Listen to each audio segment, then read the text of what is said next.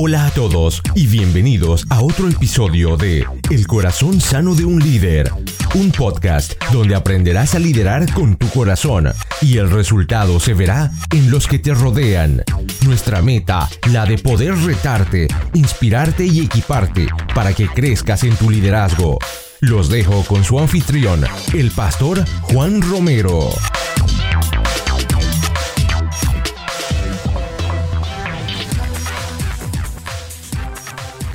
Desde la ciudad de Calgary, Canadá, les habla su anfitrión y su servidor Juan Romero y les doy la bienvenida al corazón sano de un líder, donde creemos que equiparnos no es opcional, es vital. Les doy la bienvenida al episodio número 54. ¿Quién lo va a creer que hace ya un tiempo comenzamos con esta idea de poder traer conversaciones que nos puedan hacer crecer y ya vamos en el episodio número 54.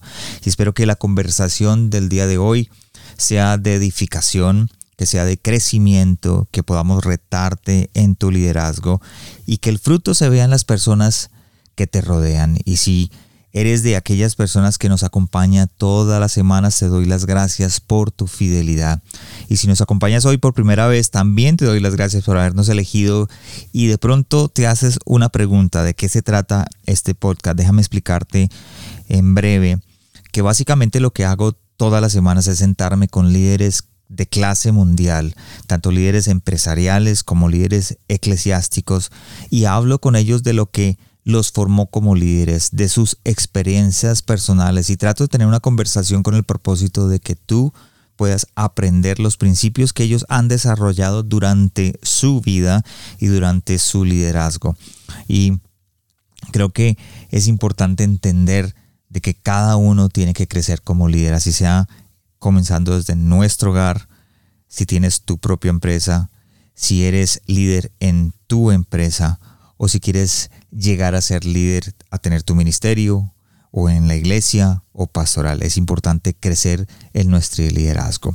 Pero antes de entrar hoy con nuestro invitado, quiero eh, recordarles que nuestro episodio de hoy está patrocinado por la Escuela de Predicadores del Pastor Felipe Echeverry. Si ustedes lo recuerdan, el Pastor Felipe nos acompañó y fue invitado en este podcast en el episodio número 42 y allí pudimos hablar sobre el arte de predicar. Y si eres de esas personas que te estás preguntando cómo se debe transmitir el mensaje de Dios o cuál es la mejor manera de hacerlo o si solamente eh, quieres mejorar tu forma de comunicarlo, este curso es para ti, sin importar si eres pastor, si eres maestro, si eres líder de célula o líder de grupo familiar. Es decir, cualquier persona en general que quiera profundizar en su conocimiento acerca de la predicación y en el estudio de las escrituras. Así que voy a dejar que el mismo pastor Felipe Echeverry lo explique un poco más a fondo. Escuchen lo que él tiene que decir. Hola a todos, soy Felipe Echeverry, pastor de iglesia en Bogotá y quiero invitarlos a considerar la Escuela de Predicadores, un proceso de formación de 12 clases dividido en cuatro módulos que te guiarán para formarte como predicador relevante de las escrituras en el mundo moderno. Cada clase está pregrabada online y hay una cartilla digital en PDF que acompaña cada curso.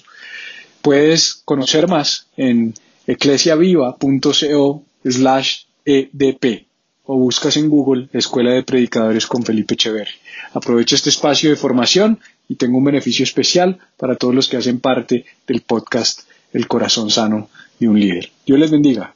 Muchas gracias pues ahí lo escucharon. Y si quieres más información acerca de la escuela de predicadores, puedes visitarnos en la página de internet elcorazonsanodeunlider.com donde encontrarás el enlace directo a la escuela para poder registrarte y obtener un 10% de descuento adicional solamente por mencionar el corazón sano de un líder cuando te estés registrando. Vamos hablar acerca de mi invitada de hoy. Es muy especial para mí porque he seguido su trayectoria desde hace ya más de 20 años.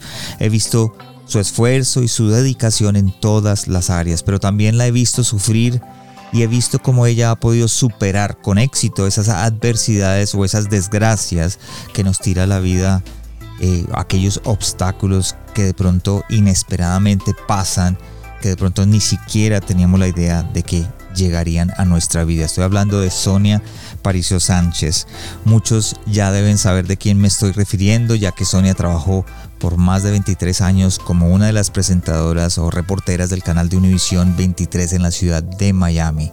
Sonia es colombiana de nacimiento, emigró de su país natal cuando tenía 17 años de edad, tratando de buscar iniciar su carrera universitaria como comunicadora social y después ya de una larga trayectoria profesional ha sido ganadora de seis premios Emmys por su profesionalismo y para mí una excelente representante de lo que podemos lograr cuando dejamos que Dios guíe nuestras vidas. Así que vamos directamente a nuestra conversación porque yo sé que este testimonio va a ser de bendición para ti y para aquellos que te rodean. Gracias.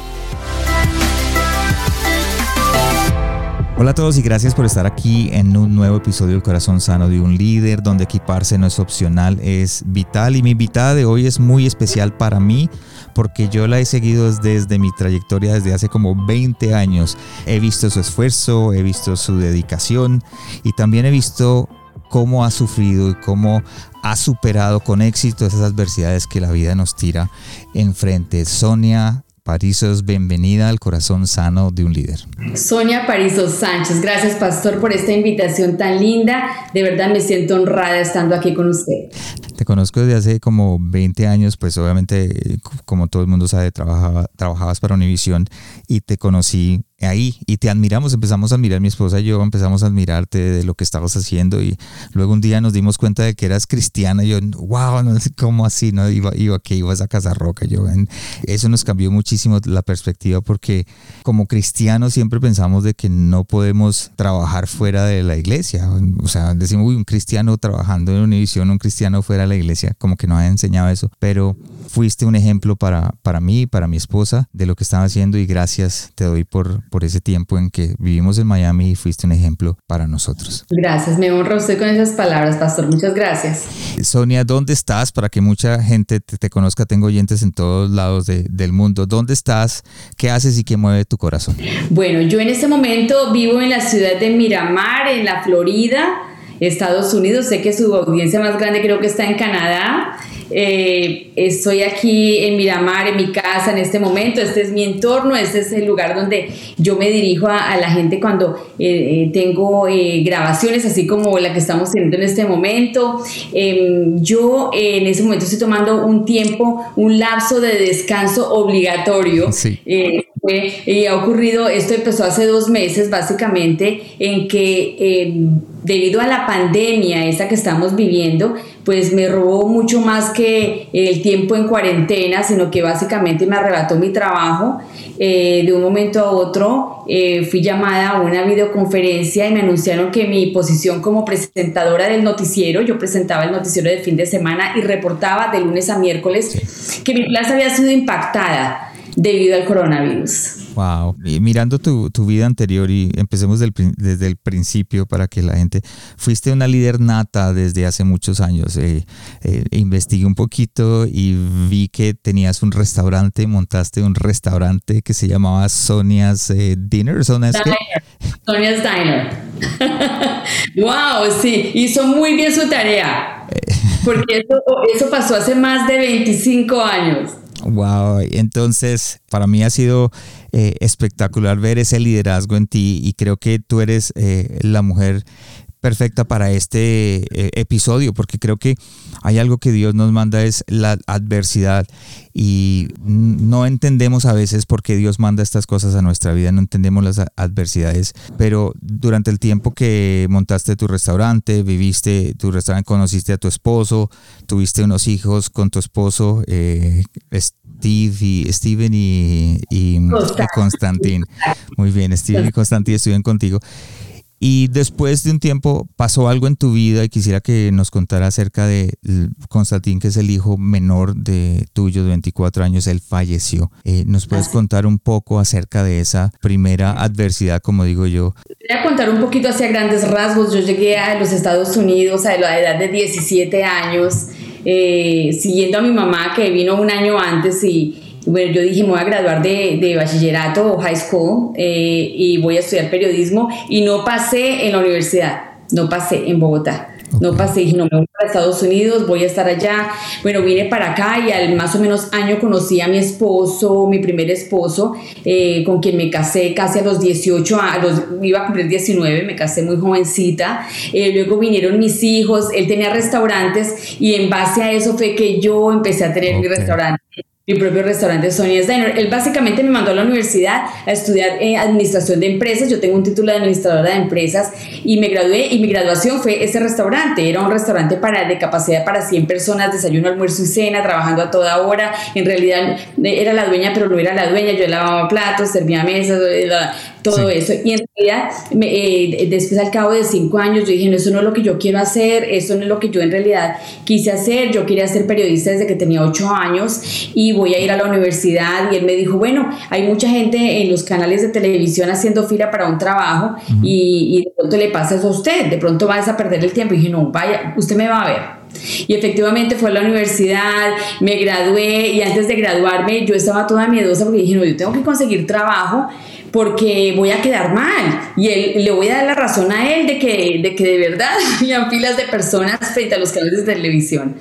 Eh, llamé a una línea 800 de Celia Cruz, que en esa época estaba viva, para ver, imagínense, imagínense, yo en ese no conocía al señor y llamé a esa línea de Celia Cruz para ver si yo iba a conseguir trabajo o no y me dijeron que sí, yo colgué rápido porque yo sabía que era no sé cuánto por minuto que cobraban. Pero al poquito tiempo, eh, alguien de la misma universidad que ya estaba trabajando en Univisión me consiguió una entrevista en Univisión y empecé a hacer un internado allá. Empecé a hacer el internado, eh, empecé en Despierta América en el año 96, eh, y, pero mi mente siempre era, yo quería hacer noticias. Finalmente, el que persevera alcanza y eso es una de las cosas que nosotros tenemos que tener en cuenta, que tenemos que ser perseverantes, no sucumbir a los anhelos de nuestro corazón, obviamente ya teniendo al Señor en nuestro corazón, siempre guiados con la voluntad suya. Pero eso tenemos que persistir y tenemos que luchar, porque si a la primera prueba te dicen que no, que porque no tienes buena voz o porque estás muy feíta, porque estás muy bajita, muy flaquita, muy gordita, etcétera, si nos rendimos ante eso, entonces nunca, nunca vamos a lograr absolutamente nada.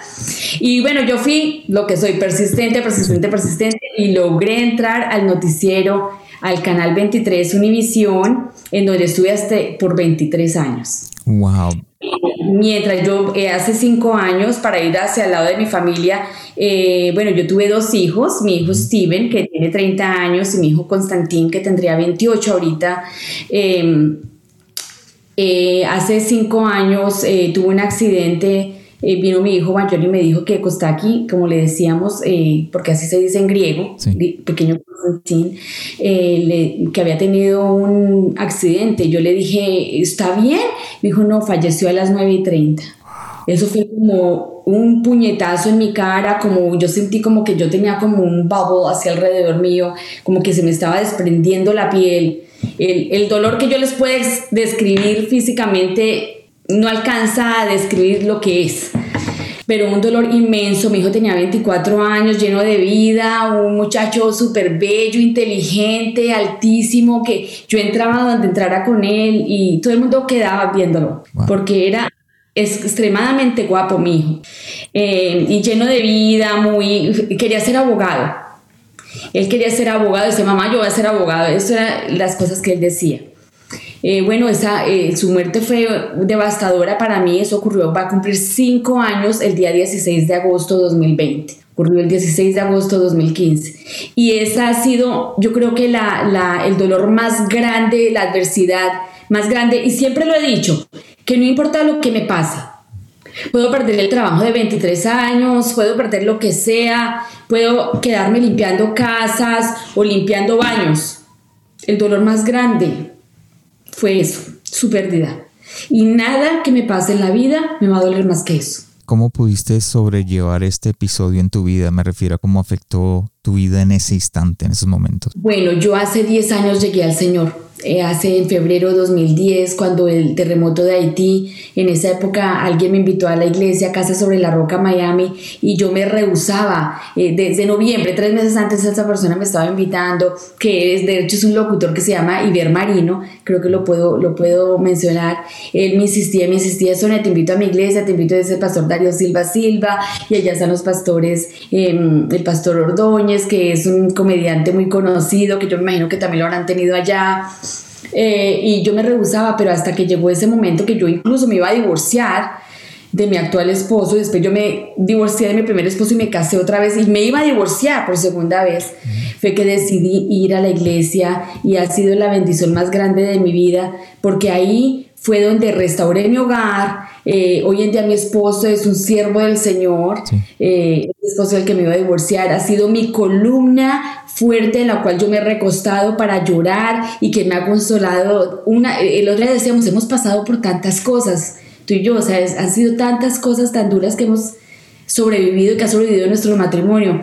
Eh, pero no solamente me restauró mi hogar, sino que me empezó a preparar el Señor para lo que venía después para ese episodio tan grande en mi vida que era la, iba a ser la muerte de mi hijo. Así que Dios eh, es tan impresionante que Él nos prepara para eso que viene. Y yo siento que Él me estaba preparando a mí, me estaba fortaleciendo a mí en mis emociones, me estaba fortaleciendo de corazón, de mente, en toda mi capacidad, me estaba ya preparando para eso que venía. Así que llegó el momento, eh, fue, hagan de cuenta que se caiga eh, un meteorito sobre tu casa y te aplaste.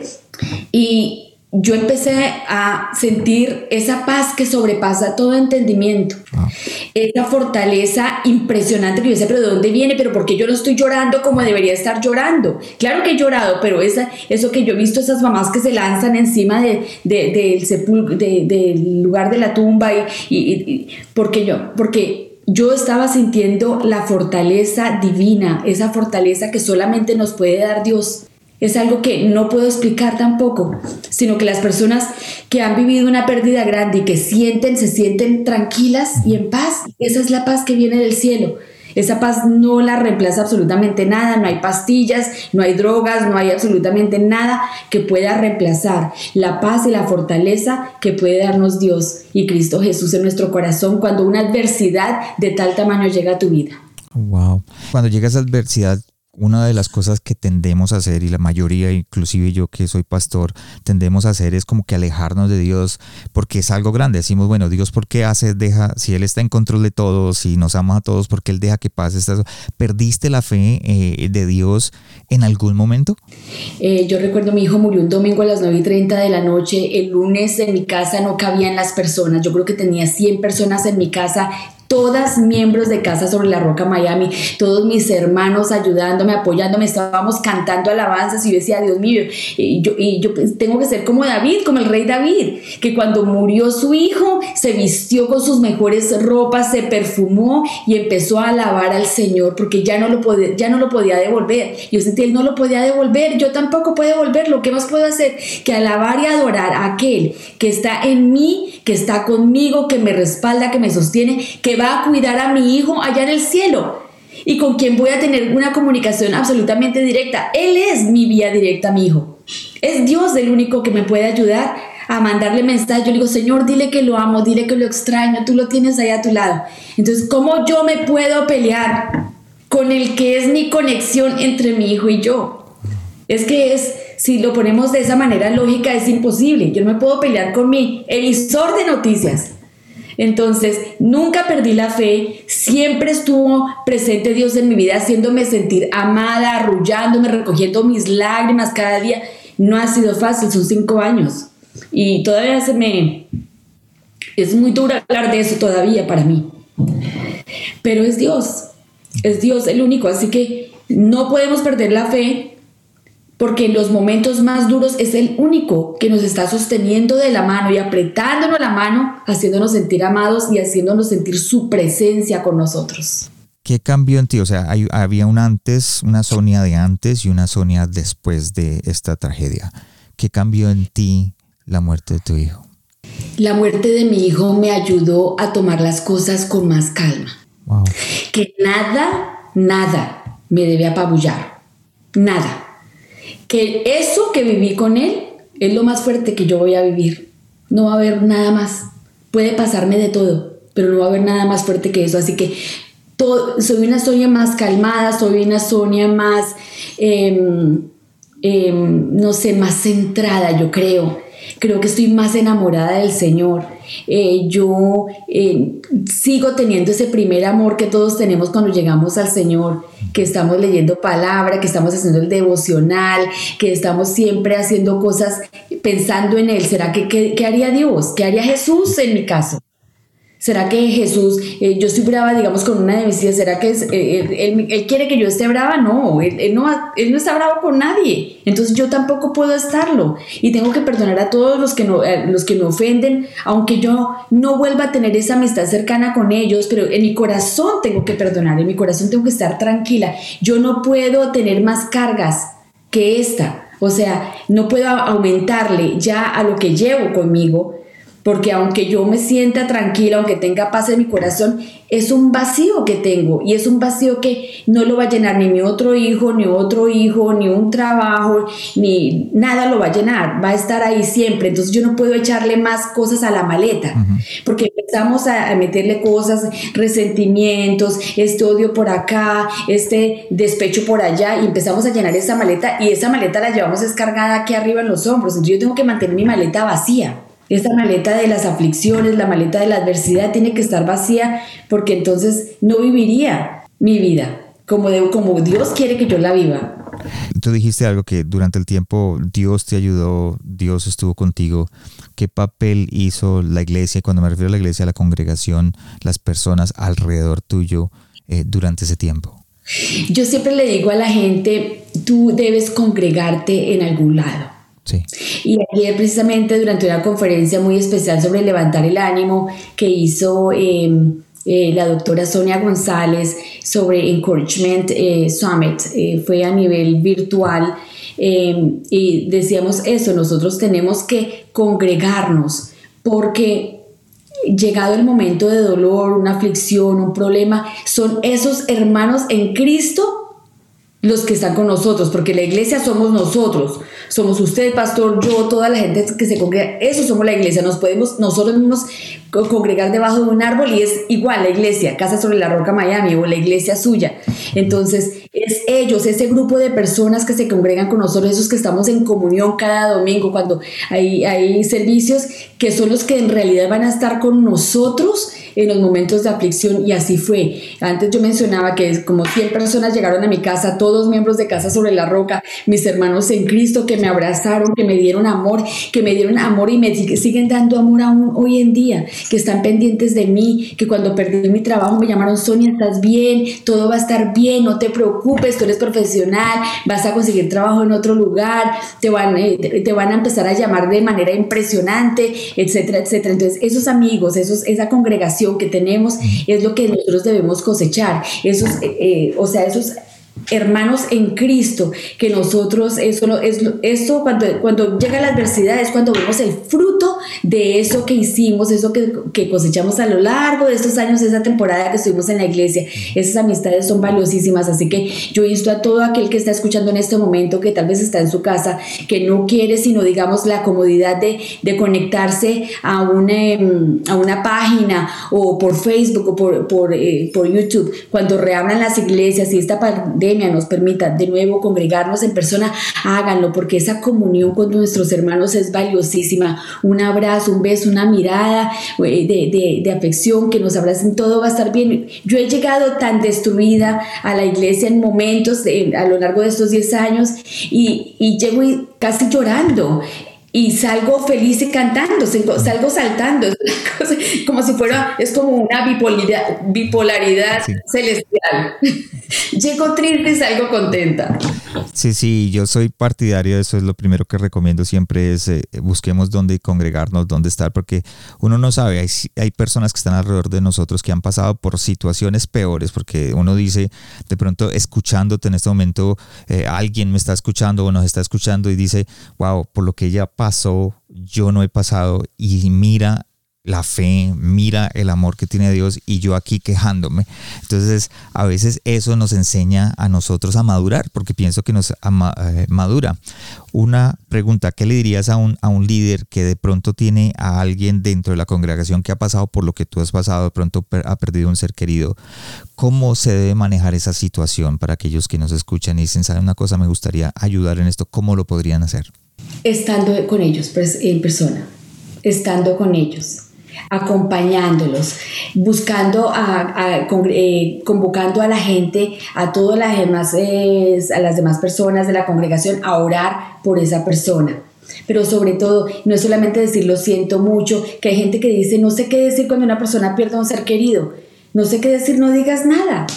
Está con él. Estate con él, ve a su casa, abrázalo, acompaña lo que necesitas. Ese es el, lo que necesitamos las personas cuando eh, los funerales tenemos que entender lo que los funerales son. Los funerales no son para ir a ver a la persona fallecida, sino para estar con los dolientes que están ahí, con ese dolor tan profundo. Es para acompañarlos en su dolor, de verdad, acompañarlos, pero en presencia. Yo creo que eso es lo que más, en lo que más adolecen algunos líderes que dicen, ah, bueno, si se le murió tal persona, pero bueno, estamos en una pandemia, no podemos hacer nada. Claro que podemos hacer mucho. Gracias a las redes sociales, como estamos usted y yo en este momento interactuando, que se puede continuar. ¿Qué sería de nosotros hace 40, 30 años con esta pandemia y no tener las redes sociales o no tener la tecnología que tenemos en este momento para alcanzar a tantos eh, miles de personas que necesitan saber que Dios existe, que tiene un hijo, que por medio de su hijo es que llegamos a Él y que Él nos da esa paz y fortaleza que necesitamos, aún en medio de cualquier crisis o cualquier adversidad. Entonces, sean ustedes mismos pastores los que se dirigen a sus eh, a, los a los siervos, a los miembros de la iglesia, porque las ovejas escuchan la voz de su pastor. Obviamente no pueden estar eh, eh, siete días a la semana todo el tiempo y hay que delegar, pero en lo posible estén presentes ahí para ellos. ¿Cuál crees que es el error más común que podría cometer cuando nos acercamos a una persona que está pasando por una situación como la que tú pasaste? A veces las palabras nos juegan una, mala pasada, a veces decimos cosas inapropiadas y, y, por el nervio de no saber qué decir, en lugar de arreglarla, la embarramos. Entonces es mejor decir, estoy contigo, estoy con, acompañándote con tu dolor. Y mira, yo, mira, yo obviamente estoy en las redes sociales, tengo muchos seguidores en Instagram y Facebook que los, invito a que me sigan, arroba Sonia Parisos en Instagram y, también en Facebook, Sonia Parisos Sánchez. Eh, pero me han dicho de todo. Cuando mi hijo falleció me dijeron de todo. Una señora me dijo, nunca más vas a volver a sonreír en tu vida. Wow. Se te tu vida. Entonces, eso son declaraciones bien fuertes, las palabras son poderosas, tenemos que tener mucho cuidado con lo que decimos, sino más bien estoy contigo, eh, eh, tu dolor está conmigo, está orando, orando por tu paz y fortaleza para que atravieses este momento amargo. Es como más bien decir ese tipo de cosas y, decirles a las personas voy a estar contigo en lugar de decir bla, bla, bla, y entonces no, a mí me pasó cuando mi hijo, no sé qué, entonces siempre el dolor de nosotros va a ser más grande que el de cualquier otra persona pecamos eh, con, esa, eh, con ese egoísmo. Porque, por ejemplo, eh, para mí mi dolor más grande es, es, el mío, no el de mi vecina. Obviamente, obviamente mi dolor me duele más la pérdida de mi hijo que la pérdida de su hijo. Pero no podemos decir esas cosas. Lo podemos sentir y Dios conoce nuestro corazón. Pero tenemos que tener mucho tacto con las palabras que utilizamos cuando vamos a dar las condolencias a otra persona que ha perdido un ser querido. Porque para ellos es lo más grande que les ha ocurrido en su vida. Claro, es, es mm, mirar qué vamos a hablar, qué vamos a decirlo, cómo lo vamos a decir, no comparar nuestro dolor con el de las otras personas. Cada uno lleva el, suyo, cada uno lleva su dolor a una manera. Y creo que como líderes a veces perdemos eso, ¿no? A veces en, en el caso de, he escuchado muchos pastores que le dicen a otras personas, ah, Dios está en control o todo esto pasó por alguna razón y, y, a veces como que las personas que están en esa situación en medio de ese dolor no lo entienden y, y lo que hacemos es como que dañar y, algo que tú dijiste, el decirles estoy contigo, aquí estoy, un abrazo, te amamos. Es, es, un buen consejo. Gracias, Sonia, por compartir esos detalles y eso tan importante. Mencionaste algo al principio acerca de perdiste tu trabajo y creo que muchos de los que escuchamos nos podemos identificar en este momento sobre la pandemia de que mucha gente perdió el trabajo. Y esta es otra adversidad grandísima y, uno de tus sueños, y lo sé, uno de tus máximas aspiraciones era ser presentadora del noticiero y por fin lo lograste y de pronto recibes esa llamada que comentaste al principio y te dicen que debido a la situación perdiste tu sueño y muchos en este momento tienen empresas que la perdieron, tienen restaurantes que los perdieron, iglesias, porque yo conozco pastores en este momento que han perdido la iglesia y después de trabajar 23 años, ¿cierto? En, en, en Univisión. Eh, sí. Eh, eh, mostrando una fidelidad espectacular, te dan el adiós. ¿Qué sentiste al saber que eh, lo único que sabías hacer estabas perdiendo tu sueño, donde estabas de un día a otro? ¿Qué, qué pasó? Bueno, yo, yo creo, considero que a nivel profesional estaba en mi mejor, en, en el momento, eh, en la cumbre de mi carrera, eh, en realidad yo había perdido el deseo de ser presentadora hace como unos 8 a 10 años, ya no me interesaba tanto. Eh, hace como dos años, eh, bueno, empezaron a hacer votaciones periódicas allá. Entonces yo dije, no, a mí no me van a amenazar más, voy a entrar a estudiar otra vez y voy a estudiar derecho. Y gente me dijo, no, pero es que a tu edad ya, o sea, volver a empezar a estudiar. Y no, yo me siento súper bien, yo no sé tú, pero yo me siento completica. Y me encanta estudiar y voy a ser abogada. Entonces eh, empecé a hacer todas las gestiones, entré a la universidad, ya llevo dos años y yo ya venía pensando en que iba a trabajar otros dos años en Univisión y ya me imaginaba la torta de los 25 años, ya renunciando, me voy, la torta, eh, que te vaya bien, etcétera. Y llega esa llamada que la recibo como a las 9 y 30 de la mañana, eh, eh, conéctate a una, a una conferencia a las 10 y 30 y yo le dije a mi esposo me votaron porque yo sabía que iban a votar ese día. Ya habían mandado una carta de que iban a votar y me votaron, me van a votar. Pero sin embargo, cuando yo me conecto y veo las tres caras ahí, yo ya supe que era recursos humanos, yo ya sabía. Obviamente era como que, wow, o sea, hace apenas un año soy presentadora y lo estaba disfrutando, aunque era fin de semana y trabajar fin de semana es muy difícil. Es muy difícil irte un sábado, un domingo y dejar tu familia, que es el día libre de todo el mundo, pero yo me iba a trabajar. Entonces, esa parte era muy dura. Sí. Esa parte era bastante difícil y fue bastante difícil por un año. Yo ya estaba un poquito cansada de reportar, de estar corriendo en la calle con un micrófono, el calor, el frío. Aquí en Miami hace un calor terrible. En esos días ha sentido eh, el, el, el índice de calor ha estado en 110, 107 Wow. Ha estado bastante caliente. Así que eh, en Celsius es como 40 grados. Ustedes utilizan Celsius. Celsius, sí, aquí usamos Celsius. Sí, como más de 40 grados Celsius. Entonces ya estaba yo un poquito cansada de decir, no, yo aceptando, porque de hecho cuando me ofrecieron la plaza, yo ni siquiera la pedí, sino que se, estaba disponible y me pusieron a reemplazar, a reemplazar. Y cuando yo me di cuenta, dije, no, aquí hay algo. Eh, yo le pregunté a una, a una persona a un manager, le dije, ¿qué es lo que está pasando acá? Me dijo, me están viendo en tu dirección, creo que esa posición te la van a dejar a ti. Le dije, no, yo no quiero. Y en realidad yo ya no quiero hacer eso porque eh, yo estoy enfilada en otra cosa. Yo ya, estoy, ya estaba mentalizada en mi carrera de derecho, em, entonces como que ya no quería eso, pero el director eh, insistió, insistió, Sonia, tómala porque eh, de pronto se acaba esto y tú dices, nunca lo hice nunca presenté. Entonces, tómalo. Mi esposo me dijo, no, mira, termina con altura tu carrera. Hazlo, hazlo. Mi esposo me instó a que yo dijera que sí, dije que sí. Luego vienen y me dicen que ya no porque se, se impactó mi posición. Entonces me sentí como un poquito como traicionada, como que, ¿qué pasó? O sea, me insistieron, me insistieron a que tomara esa posición y luego me dicen que ya no está, que la eliminaron. Entonces me voy completamente, completamente. Entonces eh, sí fue impactante, pero por esa razón es que todos tenemos que tener los huevos en diferentes canastas. Sí, sí. Tenemos que estar preparados, tener el plan A, el plan B, el plan C y el plan Z. Nunca se sabe qué va a ocurrir. Entonces, ocurrió eso, pero yo ya tengo otro plan ya establecido, que ya llevo más de la mitad de, del camino recorrido y que sé que me va a ver mucho mejor, que voy a estar súper bien eh, haciendo eso, porque voy a estar ayudando, es que es un servicio, ser abogado de inmigración es servir a los inmigrantes, a los, sobre todo a mis hispanos. Yo tengo una conexión muy grande con la gente hispana. De hecho, mi nuevo canal que acabo de fundar eh, se llama Hispanos Hoy, que va a salir al aire el día 23 de julio eh, aquí por, por YouTube y, por Facebook y todo eso.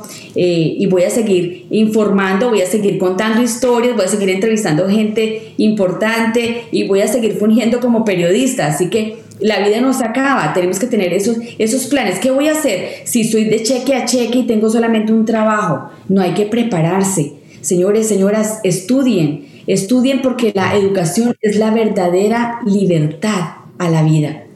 De lo contrario, vamos a estar haciendo trabajos menores siempre. Y tener un título, tener, poner, tener algo que poner en el resumen es dramático. Yo estoy haciendo un dual, entonces me acabo de graduar de liderazgo organizacional. Ahorita este, eh, este pasado mes de mayo, un mes después de mi despido, me gradué de este título, un bachelor's degree en liderazgo organizacional y sigo derecho con mis clases de leyes. Entonces es añadiendo, añadiendo, añadiendo, no restando, restando. Entonces prepararse es, es clave crucial. Y me impactó, no me mató, porque aquí estoy hablando con usted. Entonces, y la vida sigue, la vida sigue su curso. O sea, no es que a mí no me, no me eh, determina mi trabajo o la, la, compañía, no. Yo soy Sonia Pariso Sánchez, he sido y seré. Esté en esa compañía o no esté o esté en otra. Yo sigo siendo yo. Ahora, ¿qué, ¿qué estoy haciendo para mejorar mi vida y para seguir adelante? Eso depende de mí, como depende de cada uno de ustedes. Wow, qué, qué consejo tan espectacular y, veo que has ganado muchísimo. ¿Qué, ¿Qué, es lo más importante o lo que te ha enseñado eh, esta pandemia, el perder tu trabajo por esta pandemia y lo que estás haciendo ahora? Me ha enseñado que nosotros somos capaces de reinventarnos una y otra vez. Dios nos hizo con una capacidad tan impresionante, con tantos talentos. Todos tenemos tantos talentos que ni siquiera sabíamos que los teníamos. O sea, es reinventarnos, es volver a empezar. ¿Cuánta gente? Mi mamá, por ejemplo, tiene una, un negocio, un tailor shop de, de alteraciones de ropa. En este momento está haciendo máscaras ¿no? Entonces es reinventarse. Yo, básicamente, mi esposo es camarógrafo, eh, también de la misma compañía, eh, y él y yo estamos, eh, pues fundamos esto y, poniendo los equipos y poniendo el set y poniendo todo lo que necesitamos. Yo siempre estaba concentrada, era pararme frente a la cámara. No, acá yo, yo sé hablar, entonces yo me paro frente a la cámara y hablo. Pero entonces ahora estoy a nivel más técnico, qué micrófono, qué convertidor, qué es lo que vamos a hacer. Así que yo misma seteo las cosas que tengo que hacer en este momento grabando esto porque él está trabajando. Entonces es reinventarnos a, hacer cosas nuevas porque eh, es un abanico, un abanico de opciones lo que tenemos hoy en día para hacer. Entonces no nos frenemos, no nos acostemos en la cama sobre la almohada a pensar, no, perdí mi trabajo, ahora qué voy a hacer, no voy a poder hacer pan. Bueno, haz tortas. no puedes hacer pan, haz tortas, ¿no? Eh, es, es, es, saber que puedo, que tengo una capacidad más allá de la que yo creía que yo tengo capacidad de superar las dificultades y que yo no sabía que era tan fuerte de lo que soy. O sea, yo creí que no era tan fuerte. Ahora sé que soy más fuerte de lo que yo creía ser. Creo que esta pandemia saca lo mejor de nosotros. Me acuerdo, el pastor Edgar Lira me mandó un texto en un momento, dice, mi esposa dice que, que nos devuelvan la plata en el Instituto Teológico porque ahora nos, no nos enseñaron a lo que es audiovisuales, no nos enseñaron nada, porque ahora les tocaba a ellos hacer todo desde casa ellos mismos. Les tocó reinventarse. Sí, exactamente. Por ejemplo, recientemente en mi iglesia todo, eh, todo tiene que ser virtual, entonces em, estamos nosotros eh, haciendo todo en video, todos los siervos que están haciendo la oración matutina, etc. Y el pastor eh, Ricardo Jalude me pidió que los entrenara sobre cómo se deben sentar, a qué distancia del dispositivo, no así pegado, ni porque no sabemos, no nos enseñaron, sino creo que nos enseñaron fue mecanografía, ABC, no sé qué, que ya no usamos, sino que usamos los dos dedos. O sea, perdimos toda toda todos esos exámenes, esas clases que tomamos de mecanografía, se tiraron a la basura. Entonces, tenemos que ir al, al día.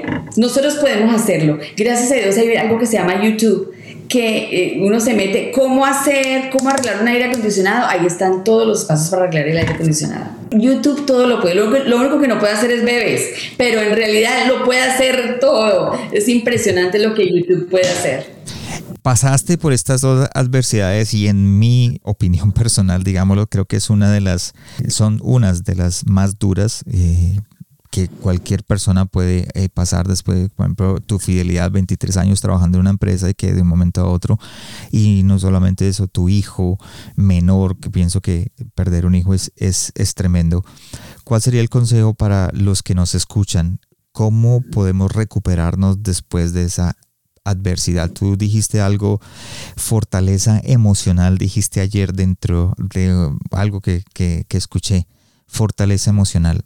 Bueno, la fortaleza emocional es simplemente resiliencia.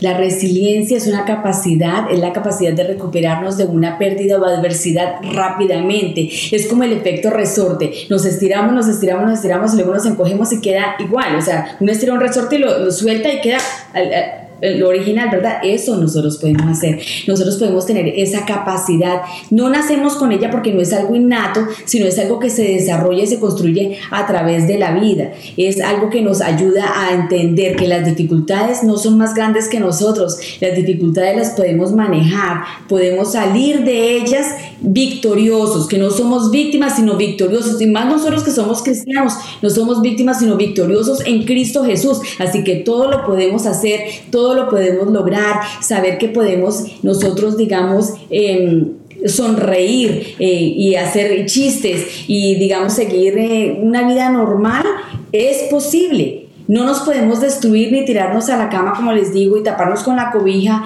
porque ya se acabó el mundo para nosotros. No, señor, es momento de levantarse. Hace dos días falleció la mejor amiga de mi, de mi suegra, que fue como su hermana, se conocen desde que tenían como dos años de edad. Y entonces yo le decía, no, usted es cristiana, tiene que levantarse, no sé qué. Y entonces ella estaba con nosotros tratando de, eso, eso es resiliencia, es tratar de ser al estado anterior. El dolor es, eh, no, es, no es que yo diga que se apaga y se enciende un switch, no, no es así. Eso no es así, eh, pero sí podemos nosotros luchar contra eso, ser resilientes. Las personas resilientes son personas que miran más allá, tienen una visión más allá. ¿Qué, qué puedo hacer yo para poder salir de este dolor? ¿Qué actividades puedo hacer? Leer un buen libro, ver una buena película, pero sobre todo leer e instruirse con cosas que sean positivas. También tener, acercarse a esa comunidad que usted tiene, digamos, a sus hermanos en Cristo, amigos, eh, una amistad que sea positiva, que los levante, que les diga cosas positivas, que los ayude a salir, que no los minimice. Yo hablaba también sobre los vampiros emocionales, que son aquellos que nos hacen sentir mal, que nos drenan, que nos estresan, que nos sacan el mal genio. No, tenemos que dejar a un lado a esas personas por, por un tiempo eh, y, y, estar y trabajar en nuestro corazón, en nuestra mente, sabiendo que podemos salir de esa adversidad eh, de cualquier manera. Gracias Sonia por compartir y por esos consejos y espero que las personas que estén pasando por alguna situación o que hayan pasado por una situación en que no han podido levantarse y que de pronto han tratado y están en este momento diciendo cómo hago para levantar lo que Sonia está sembrando en nosotros en este momento, creo que es de mucho valor, son semillas que nos van a levantar en algún momento y que puedes cambiar, son perspectivas diferentes de ver la vida y creo que esto nos enseña a, a verlas de esa misma manera. Gracias Sonia, ya llegando al final, como siempre, para todos nuestros invitados tenemos cinco preguntas que le hacemos. Y mm, la primera de ellas es de los hábitos que tienes diariamente. ¿Cuál es el que más ha afectado tu liderazgo? Mm, ¿Que ha afectado para bien? Para cualquiera de los dos, para bien o para mal. Bueno, yo creo que el continuar haciendo lo que hacía, es que no podemos dejar, porque no estamos yendo a una iglesia, porque la pandemia no nos deja salir, o estamos encerrados en casa, no podemos dejar de hacer, por ejemplo, el devocional por la mañana. El levantarnos por la mañana, leer algo positivo, ver algún video positivo, ver bendición del cielo es, mis devocionales diarios, bendición del cielo es, que tengo que retomar eso, es como alimento, es el café de la mañana es lo que nos despierta, es lo que nos va a mantener contentos, lo que nos va a tener de, un buen, de buena, una buena actitud. A veces nos levantamos de una a correr y, y, ese día las cosas no van tan bien. ¿Qué me faltó? Me faltó orar por la mañana. Tengo que levantarme, hacer mi devocional, tengo que orar, tengo que ser lo más, lo más honesta que pueda, eh, etcétera. ese tipo de cosas es lo que yo creo que a mí me ha ayudado eh, a mantenerme firme en Cristo, porque sí me hace mucha falta el ir a la iglesia, me hace muchísima falta mis hermanos en Cristo, me hacen muchísima falta todos, em, pero yo creo que eso, eh, la pandemia, eso es lo que me ha afectado a mí la pandemia, el no poder congregarme en persona ha sido lo peor para mí en esta pandemia, más que perder mi trabajo, trabajos hay por montones, yo sé mi capacidad, yo sé lo que yo puedo hacer, pero eh, esa, esas em, amistades son invaluables las amistades que yo tengo allá, el sentirme apoyada, em, el sentirme acompañada y amada es lo que más me ha me ha afectado, aunque yo estoy en contacto con ellos y si alguno cumpleaños, yo pertenezco a la alabanza de Casa de Roca Miami, entonces ese ministerio es tan lindo que todos tenemos un chat y mantenemos eh, siempre en contacto todos, si uno cumpleaños, una, eh, un, se llama un cumpleaños, por Zoom nos vemos, estamos siempre eh, atentos el uno del otro cumpleaños. Bueno, es esta nueva, vamos a ponerlo ahí para que lo tuiteen. Eh, pregunta número dos, y creo que ya hablaste un poquito de acerca de la pregunta número dos. Eh, dices que estás estudiando para ser abogada de inmigración. ¿Cómo te estás preparando para el siguiente paso en tu llamado? Yo en realidad yo estoy abierta a lo que el Señor quiera. A mí me encanta las conferencias, me encanta hablar de Él, de su amor. Eh, yo creo que estoy eh, haciendo lo que, lo que Él nos dejó, que tenemos que llevar su palabra a todas las naciones.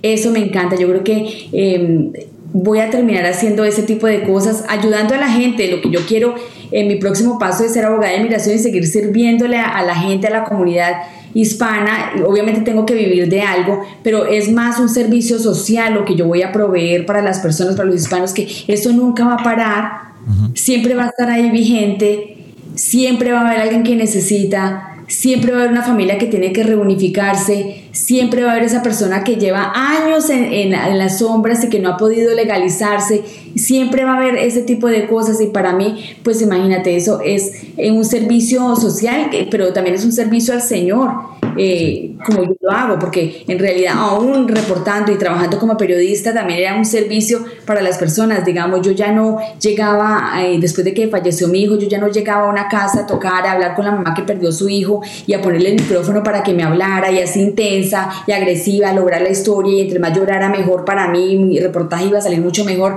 No, yo ya llegaba y tocaba ah, sin micrófono, sin cámara, hablaba con ella, yo le decía, mira, yo también viví lo que tú viviste, déjame abrazarte, ahora no podemos dar abrazos por, por, el coronavirus, pero el hablar con esa persona y poder acercarnos a ellos y decirles saber que no estás solo eh, eh, en todas las situaciones, sea la situación que estemos viviendo, alguien también está viviendo esa situación.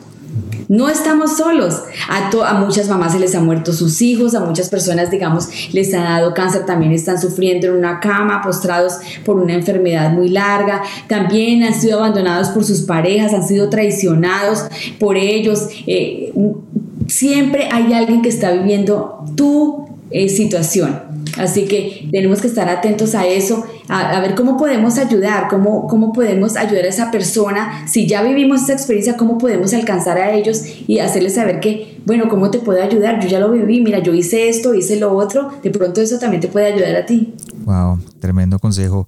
Pregunta número tres. ¿Cuál fue el último libro que leíste o el que le recomendarías a nuestros líderes?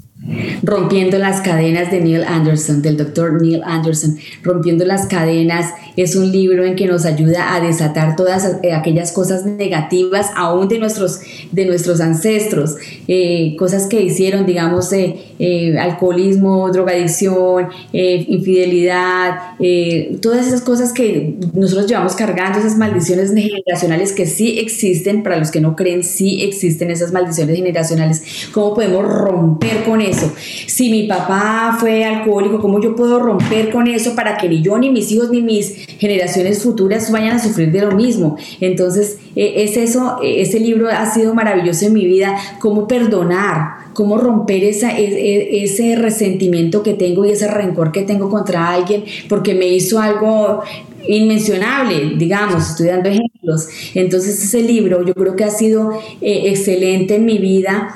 Eh, hay tiene ahí los siete pasos de sanidad interior, que, que, es algo que todos tenemos que hacer. Se llaman los siete pasos de sanidad interior del doctor Neil Anderson, que va paso por paso y estamos eliminando y rompiendo todo eso y, naciendo de nuevo en Cristo, teniendo un corazón, eh, un corazón liviano, sin carga, sobre todo para aquellas personas que, digamos, eh, quieren empezar una relación nueva con alguien, aquellos que están solos y que están buscando esa pareja ideal, para que limpien su corazón y lleguen a esa persona nueva con un corazón liviano, con un corazón completamente limpio y no lleves esas cargas en el corazón y que esa persona tiene que tomar esas cargas tuyas porque eso eso es injusto que esa persona tenga que aguantarse tu egoísmo, aguantarse tus rabias, tus males genios, eh, eh, aguantarse toda esa falta de perdón que tienes en tu corazón, no contra ella, sino contra otras personas, pero son, esos son bultos y maletas que llevas a esa nueva relación. Entonces, esos siete pasos del doctor Neil Anderson son una bendición para eso. Es una, bendición para empezar de nuevo. Yo creo que esta época de pandemia es cuando tenemos que ese tipo de, de sanidad interior en nosotros y empezar nuevos. Cuando ya podamos salir, cuando ya se ha erradicado, cuando ya hay cero contagios, podemos volver a salir, podemos ir a restaurantes, empezar como, como nuevos bebés que estamos empezando nuestra vida, porque tantas personas que han fallecido, Dios nos ha librado de eso. En mi, en mi familia hay dos personas que están positivas, eh, que se están recuperando de, de coronavirus. Nosotros pudimos salir negativos gracias a Dios, entonces el Señor nos libra de alguna manera de ese tipo de cosas, que Él, él no ocasionó el coronavirus, tengo que hablar sobre esto un poquito, Él no lo ocasionó, e, ese es el megáfono del Señor, Él permite que las cosas ocurran, pero eso es su megáfono, Él nos está haciendo abrir, eh, abrir los ojos y los oídos con ese tipo de cosas que estamos viendo, de saber que tenemos que estar más con nuestra familia, ¿verdad? que las escuelas pueden ser seguras, que en ese momento están cerradas y no hay, no hay masacres escolares como eh, se acostumbra mucho aquí en, en, este país en donde estoy, eh, sino que es el megáfono de él, tenemos que estar más con nuestros hijos, más con nuestros esposos, compartir. Yo, a mí me, me, disgusta sobremanera cuando yo voy en las redes sociales que la gente dice, ay, no me aguanto ya mi esposa, estoy en la casa y ya no aguanto más. ¡Qué delicia! ¡Qué delicia! Estar con el esposo trabajando desde casa. Yo pude hacer eso con mi esposo y fue idílico. Fue muy hermoso poder compartir con él todos los días que esté trabajando acá en la casa, porque él viajaba demasiado y yo permanecía sola mucho tiempo. Entonces, eh, eh, volviendo al megáfono de Dios, él utiliza hasta esas cosas malas para traer cosas buenas. ¿no? Hasta la muerte de mi hijo, que es algo, lo permitió, pero es para traer cosas buenas a, mi vida. Por ejemplo, el poderles hablar a ustedes y decir que sí hay una esperanza, que sí se puede seguir adelante, que sí podemos salir adelante porque Dios está con nosotros. Tal vez yo no hubiera, no, no, no sabría todas esas cosas que yo sé hoy si yo no hubiera perdido a mi hijo porque me he instruido y me he aprendido y he leído y leído tratando de entender el por qué, el por qué, el por qué, pero después me doy cuenta después para qué ocurrió. Entonces, eh, tener los ojos abiertos y saber que Dios permite las cosas por algo, para cosas buenas. Todas las cosas obran para bien para aquellos que aman a Dios conforme a su propósito. Para los que me escuchan y de pronto si tú estás escuchando este episodio por primera vez, los enlaces a la página de internet de Sonia, al Instagram, al Facebook, eh, a YouTube, al, el enlace al libro que acaba de mencionar están en el corazón sano de un líder.com, donde vas a poder ver todas las notas de este episodio, todo lo mencionado para que puedan seguirla y seguir admirando y aprendiendo de ella y de lo que Dios está haciendo por medio de ella. Cuarta pregunta, ¿de quién o de qué estás aprendiendo en este momento? Estoy aprendiendo eh, de Dios de Él, nunca cesamos de aprender, porque la Biblia, imagínense, la Biblia es palabra viva, donde yo la abra estoy aprendiendo de nuevo lo que ya leí, reaprendiendo, pero de otra manera, porque lo estoy aplicando a este momento de mi vida, a este momento que estoy atravesando. Y, y cuando lo leo, es como que la leyera por primera vez porque entonces lo estoy aplicando a los momentos. Eso, yo creo que yo no, no ceso de aprender de las cosas de Dios. Eh, es eh, la, la, enseñanza más linda. Yo creo que la Biblia es ese libro inagotable, de agua inagotable que está fluyendo todo el tiempo y lo tenemos ahí encima de una mesa, a veces no lo leemos, ahora tenemos la facilidad de tener un celular y tener la, la la Biblia, no tenemos excusa, es cliquear en el icon que, que, tenemos la Biblia y leer un poquito y aplicarlo y pensar en qué me sirve esto que acabo de leer, cómo lo puedo aplicar a mi vida, cómo lo puedo implementar para que de, verdad haya fruto, porque es palabra viva. La idea es que es el manual que nos deja Él. Entonces imagínate cómo no aprender de las cosas del Señor que son tan hermosas y que le hacen tanto bien a nuestro corazón y a nosotros mismos y sobre todo lo hacen sonreír a Él en el cielo. Gracias Sonia. Y la última ya para terminar. Si estuvieras frente a ti misma, pero unos 25 años atrás, ¿qué te dirías o te aconsejarías para enfrentar tu llamado? ¿Por qué no escuché? Wow. ¿Cómo me hubiera gustado haberle hecho caso a mi mamá cuando me decía tiene que ir a una iglesia? Ella, mi mamá fue atea muchos años, pero ella llegó al Señor mucho antes que yo como 10 años antes que yo. Y ella me insistía que fuera a una iglesia, que fuera a una iglesia. Y yo, ay, no, eh, ya no me diga más. Y si me invitaba a almorzar, yo decía, no empiezo a hablar de Dios porque me voy. Porque de verdad que qué cansona.